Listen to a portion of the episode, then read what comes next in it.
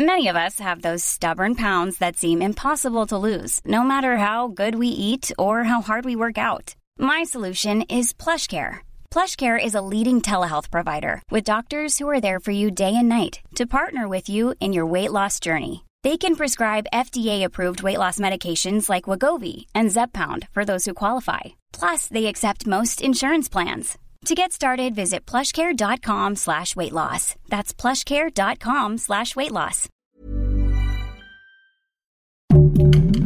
Heraldo Podcast, un lugar para tus oídos. La variante Pirola está siendo investigada y alertan tomar precauciones. Aquí te decimos de qué manera. Esto es Primera Plana de El Heraldo de México.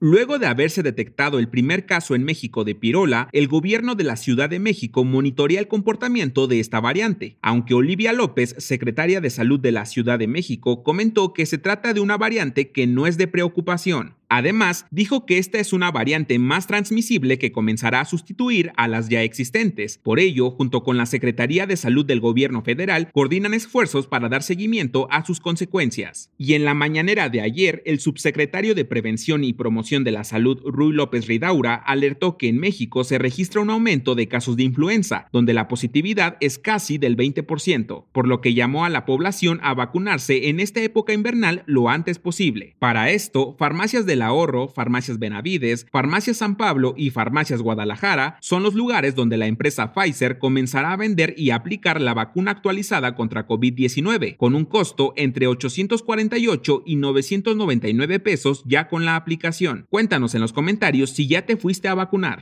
Si quieres estar bien informado sobre las elecciones del próximo año, no te pierdas la cobertura Ruta 2024 a través de todas las plataformas del Heraldo de México. Escríbenos en los comentarios qué te parece este episodio.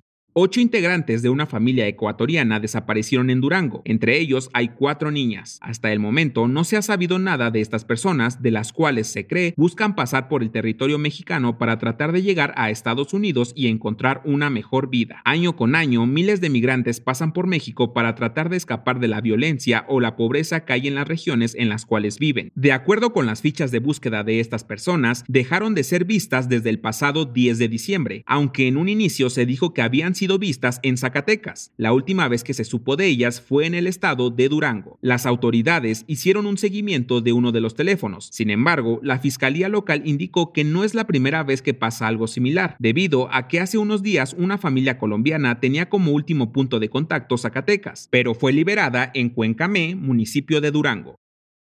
En otras noticias, la periodista Denise Dresser se quejó del Aeropuerto Internacional de la Ciudad de México en su cuenta de X, exponiendo al poco personal que estaba atendiendo a las personas. Pero el aeropuerto no iba a dejar que le levantaran falsos y más rápido que un trueno empezaron a stalkear a Denise y con los minutos contados le detallaron paso a paso lo que hizo y el tiempo que ella se encontró observando los hechos, para que pusiera más atención antes de publicar cualquier cosa. En noticias internacionales, en el suroeste de Islandia, un volcán entró en erupción expulsando lava y humo por una amplia zona, seguida de un enjambre de terremotos. Ante el temor de que pudiera haber una erupción más intensa, las autoridades evacuaron a casi 4.000 personas de un pueblo pesquero en Grindavik. Y en los espectáculos, en menos de tres horas se agotaron los boletos para la Feria de León 2024. Y es que van a tener un montón de actividades como show sobre hielo, circo y varias presentaciones musicales de artistas nacionales e internacionales, entre los que destacan los Backstreet Boys, Kings of Leon, Maluma, Ellie Golding y más. Déjanos en los comentarios si asistirás a esta feria y qué artista verás.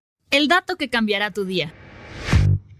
Ya estamos a cinco días de Navidad y seguramente a estas alturas ya has escuchado todo el repertorio de villancicos, que por cierto, la palabra villancico tiene su origen en España y significa canción de villa, ya que trataban de relatar la vida y costumbres de los pueblos de aquel entonces, y con el paso del tiempo fueron rompiendo fronteras, por lo que es muy común escucharlos en Europa y Estados Unidos. Yo soy Arturo Alarcón y nos escuchamos en la próxima. Esto fue Primera Plana, un podcast del Heraldo de México.